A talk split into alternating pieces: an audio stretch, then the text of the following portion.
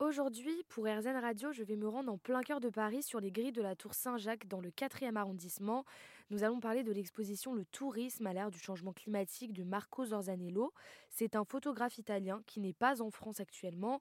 Je vais donc rencontrer Régine Felgen, qui est la directrice de l'agence Impulsion qui le représente.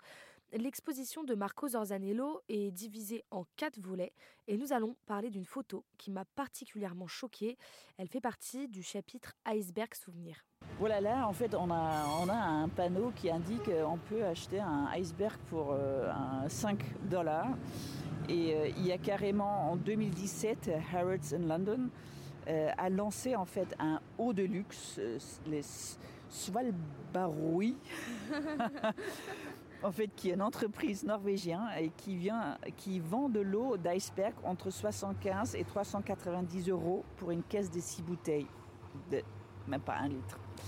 Voilà, donc ça c'est en fait une absurdité totale. Merci à vous Régine Felgen d'être venue sur RZN Radio nous parler de l'exposition Le tourisme à l'ère du changement climatique de Marco Zorzaniello, euh, qui je le rappelle est un photographe italien qui a parcouru les quatre coins du monde durant six ans pour photographier des endroits incontournables, emblématiques, qui sont impactés par le tourisme.